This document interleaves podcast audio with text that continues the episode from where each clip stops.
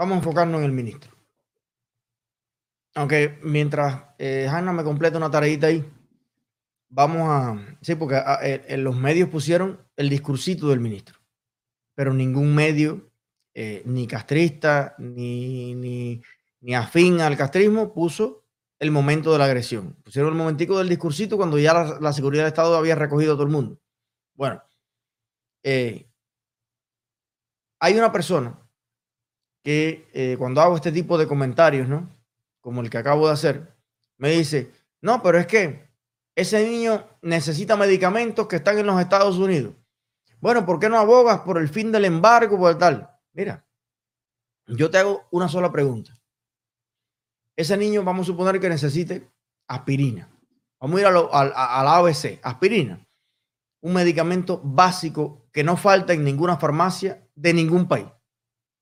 ¿Por qué? Porque es de las cosas más demandadas. Usted va a Haití a una farmacia, tiene aspirina. Ahora, ¿por qué no hay aspirina en Cuba? Y vamos a suponer que te digan, no, porque hay un componente que se hace en los Estados Unidos. Y ahora yo te pregunto, ¿y por qué no puede ningún cubano producir la aspirina en Cuba? Para que esté en todas las farmacias de Cuba.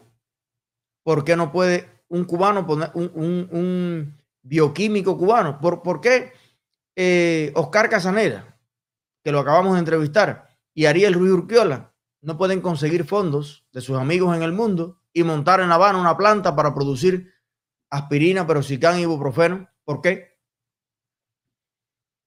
Ellos dicen que la quieren comprar en los Estados Unidos. ¿Y quién la produce en los Estados Unidos? Donald Trump. El Congreso. El Senado. No sé ni nadie de eso produce nada aquí. Todos los medicamentos que ellos quieren comprar en los Estados Unidos lo producen compañías privadas, personas privadas, científicos privados que hacen esos medicamentos. Aquí todo lo fabrica el pueblo americano. La única diferencia, la única razón por la cual el pueblo cubano, los, los hombres y mujeres en Cuba que decidan producir aspirina como su negocio, la única razón por la que no lo hacen y tienen que estar lloriqueando el mundo entero, es porque está el comunismo. Porque el comunismo no le reconoce a los cubanos, ni graduados ni sin graduar, la capacidad de poder fabricar cosas en Cuba. Oscar Quesanera monta una fábrica de aspirina. Entonces, la razón por la cual mi abuela no tiene aspirina en la farmacia no es porque no tengan ellos el dinero para pagarlo cash en Estados Unidos, es porque no tienen el derecho los profesionales cubanos de fabricar aspirina porque todas las fábricas, las poquitas que quedan, están en manos del Estado, en paupérrimas condiciones, con míseros salarios, muy mal administradas, muy ineficientes, y por eso no hay de nada, no solamente aspirina, no hay íntima, no hay champú, no hay jabón, no hay pasta de dientes, no hay nada. Nada de lo que produzca el Estado va a estar disponible correctamente en todas partes del país, excepto la represión. Entonces, cuando tú me dices, quita el bloqueo, bueno, primero yo no he bloqueado a nadie. Ni a mí me han venido a pedir mi opinión sobre eso. Los políticos norteamericanos hacen lo que su conciencia les indique. Estemos nosotros en la posición que estemos. Ahora, ¿por qué tú no pides que quiten el bloqueo nacional que no tiene ninguna justificación?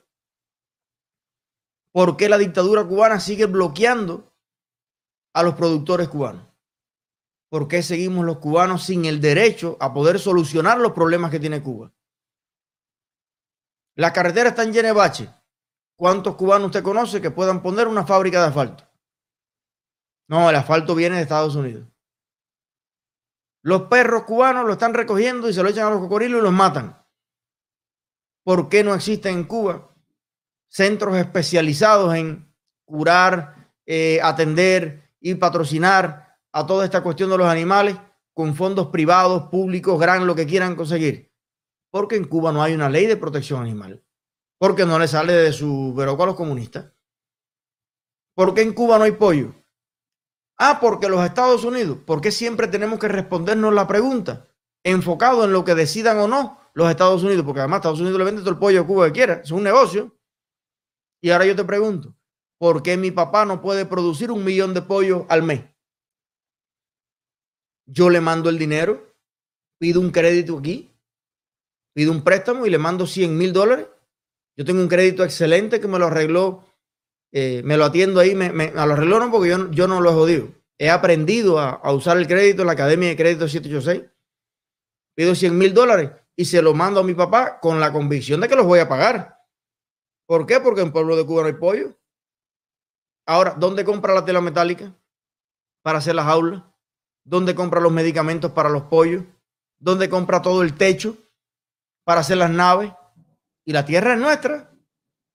Ah, pero el tema está en que en cuanto se parquea un camión con 100 planchas de zinc frente a casa de mi papá, el padre de un opositor, camión, mi papá, mi abuelo, los pollos y hasta los gorgojos que andan por la tierra van presos.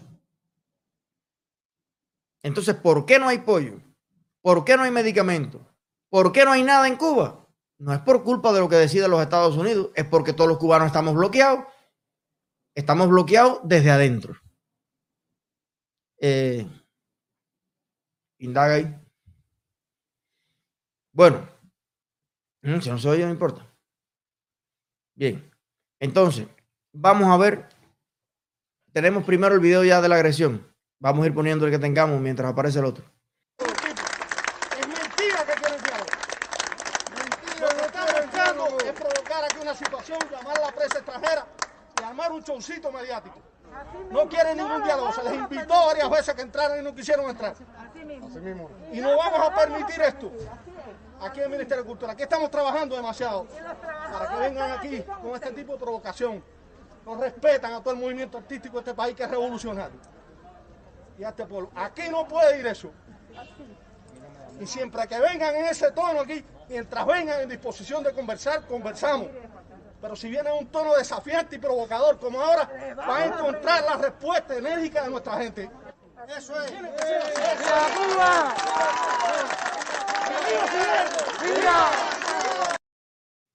Bueno, vamos a, sin pasiones de ninguna naturaleza, vamos a analizar esto que, está sucediendo. Eh, primero, yo creo que queda cada vez más claro lo que es una pérdida de tiempo absoluta. Yo creo que cuando ya se entiende lo que, cómo está conformado el sistema de poder en Cuba y lo que ellos están defendiendo, cualquier camino hacia las libertades que el pueblo de Cuba necesita, debe tener muy claro que la función fundamental de estos personeros del régimen es que en Cuba no existan jamás esas libertades. Es tiempo de vida, son días, semanas, meses valiosos para mucha gente. Los que se invierten en cualquier cosa que no tenga como fin y como objetivo la construcción de la democracia. Fíjense que ni siquiera voy a decir el tumbar la dictadura, porque a mucha gente eso le asusta. Hay muchas personas en Cuba que creen que cuando uno tumbe la dictadura es como demoler un edificio. Te puede caer arriba, los escombros. Entonces, bueno, construir la democracia, vamos a decir. Señores, este señor salió a golpear en la mano, a empujar a un joven que lo estaba grabando con el teléfono. He visto comentarios de algunas personas que han dicho que estaba bien dado ese manotazo, porque ¿quién era ese señor para filmar al ministro? Yo les pido a todo el mundo que no me crea a mí, que vaya a ver los noticieros de cualquier país normal de este planeta para que usted vea cuando un ministro o cuando cualquier autoridad pública de un país sale de la sede del ministerio, sale de un juzgado, sale de cualquier lugar a la calle, para que usted vea en cualquier país del mundo, cualquier país del mundo, cómo lo rodean periodistas independientes, periodistas de todos los medios, periodistas de todas partes, con los teléfonos, con los micrófonos que a veces no dejan caminar a la gente porque no es que fueron al fondo allá de la cuevita a ver un tarro que estaba pegando el ministro y que salió el ministro de ahí, que también los han cogido en eso. Y le pusieron el teléfono en una cuestión privada del ministro. Están con el teléfono al frente de un ministerio donde sale un funcionario público y la gente espera que haga una declaración que se refiera, se dirija a las personas que están allí y lo más normal del planeta es que las personas graben con lo que tengan a la mano. Entonces, ¿qué pasa? Este señor, o sea, grabar lo que, lo que va a decir o lo que va a hacer una autoridad pública no es ilegal en ningún país normal de este mundo. Los muchachos allí no hicieron ningún tipo, no cometieron ningún delito. Ni siquiera es delito para nada protestar, reunirse, hacer una manifestación frente a una institución pública. Eso es un derecho. Debe ser un derecho reconocido en todos los países del mundo y estoy casi seguro que si usted hurga en la constitución, la pésima constitución esta que con manipulación y con, y con monopolio de, de la mentira pusieron los comunistas, estoy seguro que esa constitución en algún lugar dice que hay derecho a esa manifestación. Entonces sale el tipo violando esa propia constitución, dice que no, que lo que le molesta es que los muchachos lo que quieren es un show mediático. Bueno, pero le da la gana hacer un show mediático. ¿Cuántos shows mediáticos al día hace la revolución? Lo del Parque Trillo y las Tánganas no son shows mediáticos. ¿Qué se produce allí? ¿Qué sale de allí? Papa, plátano, pamper para los niños, tela antiséptica. No, lo que sale de allí es el show mediático. ¿Le da la gana a los muchachos hacer un show mediático? ¿Dónde dice que está prohibido hacer un show mediático? O sea, mostrarle a los medios su, su reclamación, sus aspiraciones, sus protestas, lo que quieran hacer. ¿Cuál es el problema? ¿Cuál es el delito? ¿O es solamente Lazarito, el canallita y el otro los únicos que pueden hacer show mediático? Ven acá. Y todas las veces que me pusieron cámaras delante de mi casa, todos los opositores que tienen cámaras delante de sus casas para hacer luego los shows mediáticos en el noticiero y poner quién los visita, a qué hora, a qué hora entra, a qué hora sale, con quién se reúnen, privados, públicos y todo lo que hagan. Todas las fotos y todos los mensajes y todos los correos privados de personas que han eh, salido públicamente en el noticiero. ¿Qué es eso? Entonces, bueno, sale el ministro y agrede a esos jóvenes. ¿Quién cometió delito? ¿Quién cometió el delito? Ese ministro en cualquier país del mundo estuviera preso, con todo y lo ministro que sea, y estuviera reunido el Parlamento haciéndole un impeachment, haciéndole acusaciones políticas y judiciales por haber agredido, por haberle roto la propiedad, porque ese teléfono se rompió, se jodió. A un tercero, un ministro de cultura, un ministro de cultura, un poeta, soñador, idílico, sale a arrebatar, a empujar, a enfrentar físicamente, a golpear a jóvenes congregados frente a una institución pública que se financia con, con dinero de todo el pueblo, de todos esos jóvenes, de sus padres, del trabajo de sus abuelos. Y a mí me preocupa mucho la manera en la que estos tipos están legitimando cada vez más la violencia. El uso de la violencia contra cualquier persona que se oponga a toda la desgracia que se está viviendo hoy en Cuba. Hay que aguantar callado, según el punto de vista de estos tipos. El que se queje merece ser enfrentado con todos los medios habidos y por haber. Y miren a qué punto están llegando estas cosas y al peligro que nos estamos acercando con todos estos llamados y la legitimación de la violencia que está haciendo la dictadura en Cuba. Vamos a ver algunos de los mensajes. Vamos a ver primero los mensajes de ese señor eh, violento. Es una muestra nada más, una muestra. Circulan por las redes muchos de estos mensajes. Vamos a ver.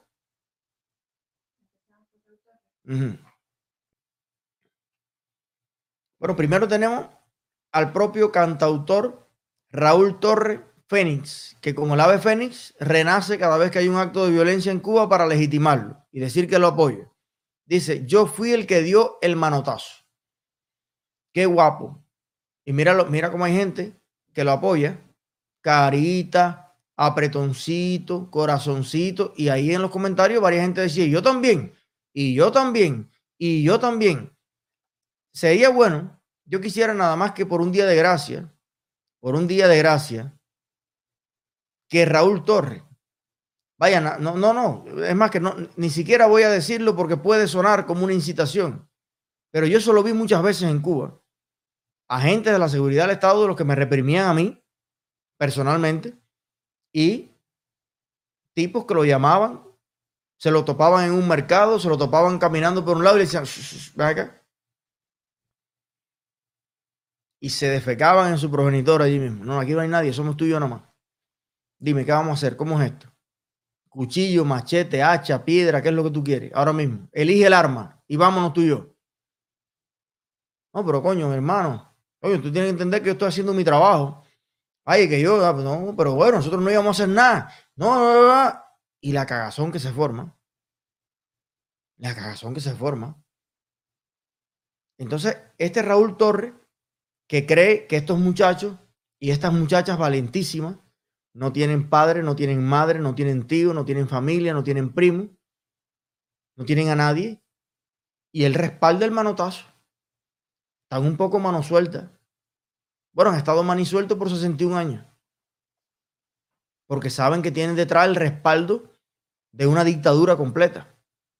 Raúl Torres sale y le da un manotazo a una mujer de esta. Y la que va presa es la mujer. Si le da un manotazo a un joven periodista en Cuba, el que va preso es el joven. Porque Raúl Castro es un testaferro, es un lamenalga de la dictadura. Ahora, cuando Cuba sea un país libre, que lo va a ser, y hay un gobierno democrático y las leyes protejan a todos los cubanos por igual, yo voy a ver si Raúl Castro va a dar más manotazos. O sea, este tipo. Porque yo nunca me enteré cuando Polonia transitó a la democracia, cuando República Checa, cuando cualquier país ex dictadura comunista transitó a un Estado de Derecho. Vean acá, y todos esos guapos que andaban con los comunistas arrastrando, dando golpes, nunca dieron más ningún golpe. De su casita al mercadito, el mercadito a la casita, con gorritas, que era yo, pero se acabaron los golpes. Porque ya saben que no tienen un aparato detrás.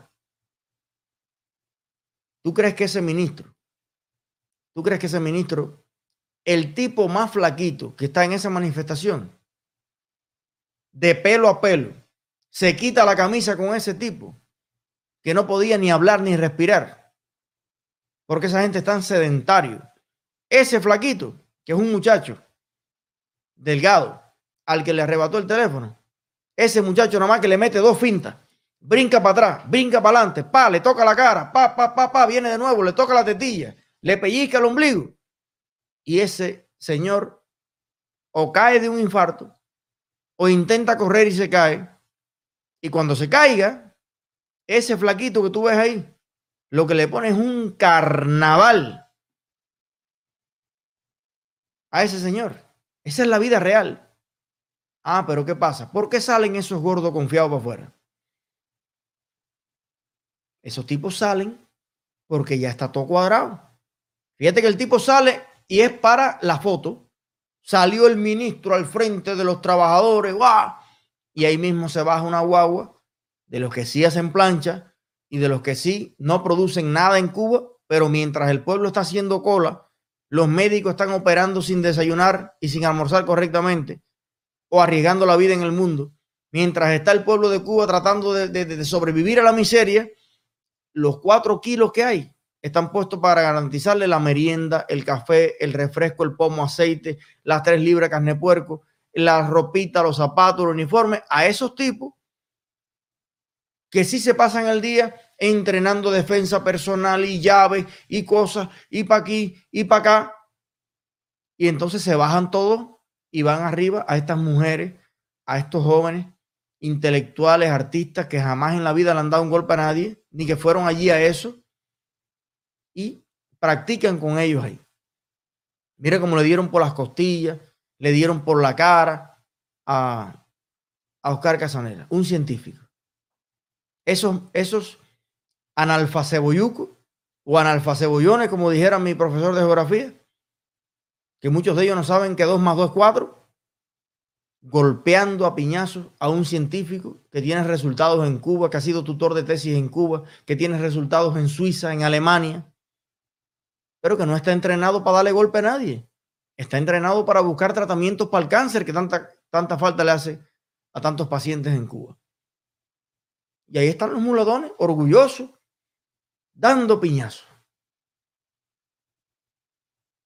Entonces, bueno, podrían esa guagua de mulatones con el barrio San Isidro. Podrían eso, esa guagua de mulatones con el municipio Regla, con el municipio Plaza. Con nada más que los vecinos de los tres edificios que rodean eso allí. Claro que no. Por supuesto que no. Pero pueden hacer eso porque es como, como las hienas que le van para arriba a cualquier cabrito inocente.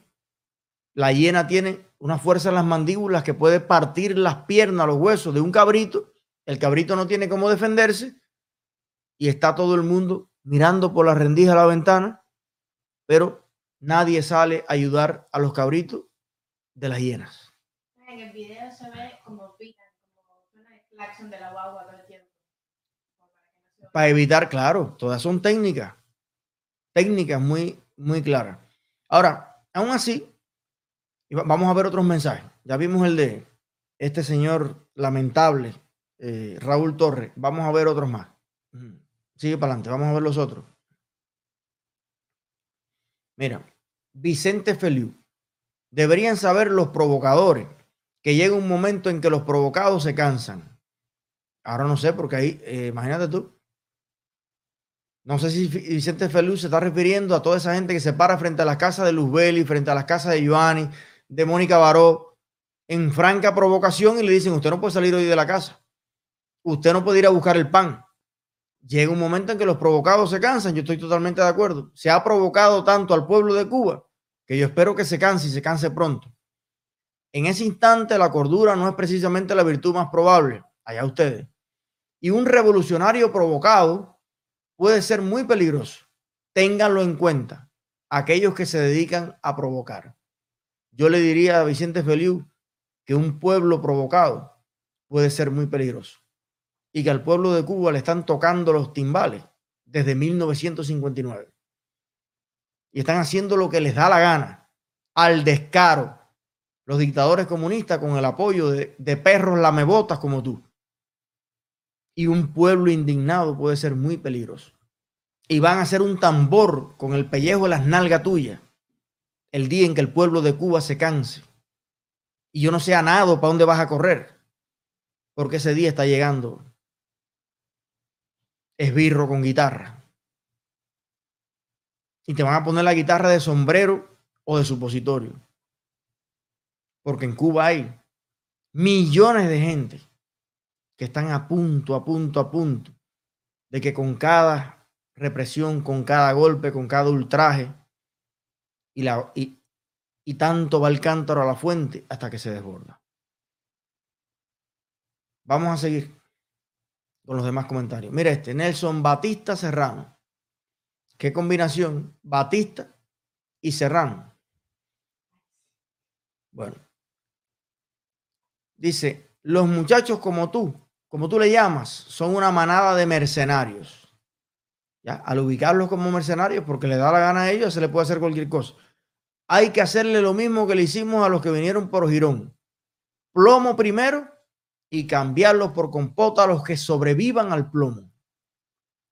Interesante. Dice, deja tú también las babosadas esas. El mundo conoce que no es diálogo lo que buscan, plomo es lo que hay que echarles ya a esa turba de basuras. Bien, eso dice este señor. ¿Qué más? Realmente pienso que esta bola de oportunistas hay que ya echarles bala o soga o guasima si fuera más barato. Yo le hago una pregunta a todos estos guapos. a todos estos echadores de plomo, yo le hago una sola pregunta. ¿Cuándo le van a echar plomo o le van a echar balas o le van a tirar una escupilla a los marines americanos en la base naval de Guantánamo? ¿Cuándo? ¿Me pueden decir? ¿Cuándo lo van a hacer? Ustedes son las yeguas más grandes que ha parido un país. Hay que echarle plomo, bala, soga, guásima a unos muchachos, a unos artistas, a unos intelectuales, cineastas, científicos. Usted es un cagao. A ti jamás en la vida se te ha ocurrido echarle plama, todas las porquerías que estás hablando a los represores en Cuba, a los que descomisan, a los que persiguen, a los que aplastan al cubano que piensa diferente, a los que dejaron a los niños cubanos sin leche a los siete años, a los que han destruido a toda la industria azucarera nacional que tanto orgullo y prosperidad le dio a nuestro pueblo, a los que han mancillado hasta la saciedad el pensamiento de todos los grandes cubanos, a los que le vendieron al país a los rusos, a los chinos, al mejor postor, a los que, a los que andan en yates y aviones por el mundo o haciendo campos de fútbol mientras el pueblo se muere de hambre. Usted nunca ha pedido eh, bala ni plomo a los que han dejado destruir las carreteras cubanas, en las que día tras día mueren niños, mueren familias enteras, porque los comunistas han destruido incluso lo que heredaron de la República. Usted nunca pidió bala y plomo y piñazo y soga para los culpables de que le cayera un balcón encima a tres niñas inocentes y murieran en aquel barrio. Usted es un descarado. El, más baboso y ordinario de este mundo es usted. Y Feliu y el otro y el otro. Son unos asquerosos que lo que dan es asco. Si usted fuera tan guapo, si usted defendiera tanto la soberanía nacional, si usted de verdad sintiera todos esos principios que usted dice, que usted no hay quien le toque a Cuba y el que toque Cuba y el que ponga una bota saldrá solamente en, el lodo de la sangre, tal. Señor, ya los americanos no solamente tocaron a Cuba, le cogieron las nalgas, le metieron el dedo en, todos lados, sino que tienen una base militar allí, en Cuba en Guantánamo, territorio nacional, hay una base yanqui, americana, de los malos, de los que supuestamente le pagan. Fíjate, los autores intelectuales y económicos de lo que, de lo que está pasando en Cuba están allí. Usted no tiene que venirlos a buscar a Washington. Y Raúl Castro fue capaz de reunirse y levantarle la mano con aquella mariconería a Barack Obama. ¿Por qué entonces Tú no pediste bala y soga y guásima y plomo para los que se reconciliaron con el imperio. A ver, si tú eres tan poeta que en el aire las compones, Raúl Torres y el otro, ¿por qué tú no vas allí y te bajas sin camisa en Caimanera y al primer marín que te pase por adelante le das el, manotazo? ¿Sabes por qué tú no le tiras ni un manotazo, ni una escupilla, ni una décima, ni una prosa, ni un nada? porque sabes perfectamente que esa guapería tú solamente la usas contra el que no se puede defender, contra el que no tiene la fuerza para defenderse de los abusos tuyos y de los descarados que andan contigo. Sabes bien que si tú tocas a un marín americano allí, te vas a pasar el resto de tu vida mamándole la tranca a los marines americanos. Porque eso es lo que tú eres. y a Raúl y al otro y al otro los van a sacar de la cueva como sacaron a Noriega y como sacaron a Osama Bin Laden y como sacaron a Gaddafi, como sacaron a todos los que han intentado hacerse los graciosos y les metieron una cabilla así de este tamaño.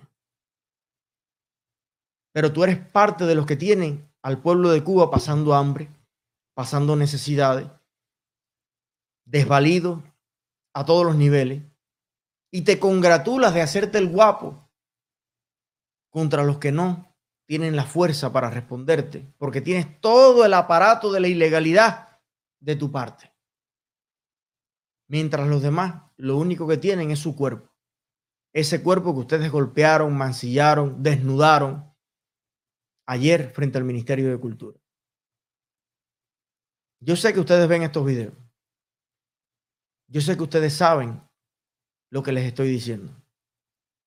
En nombre de todas esas mujeres, de todos esos jóvenes que ustedes mancillaron ayer, la víspera del, natalicio de José Martí, yo hoy quiero decirle a todos ustedes que yo me, cago en todos ustedes. Son las yeguas cargadas de mango más grandes que ha dado la República de Cuba. De todas maneras, ya lo hacía por 10 años allí mismo, dentro de Cuba. Aquí también tienen ustedes a sus matarifes, a los que venden el alma por una caja de pollo o porque Raúl Castro le ponga la mano en el hombro, porque son eso. Putas de los dictadores, que es lo que son ustedes. Prostitutas de los dictadores, es lo que son ustedes. Están allá y están aquí. A todos les digo hoy que son unas yeguas, todos, para que lo tengan claro.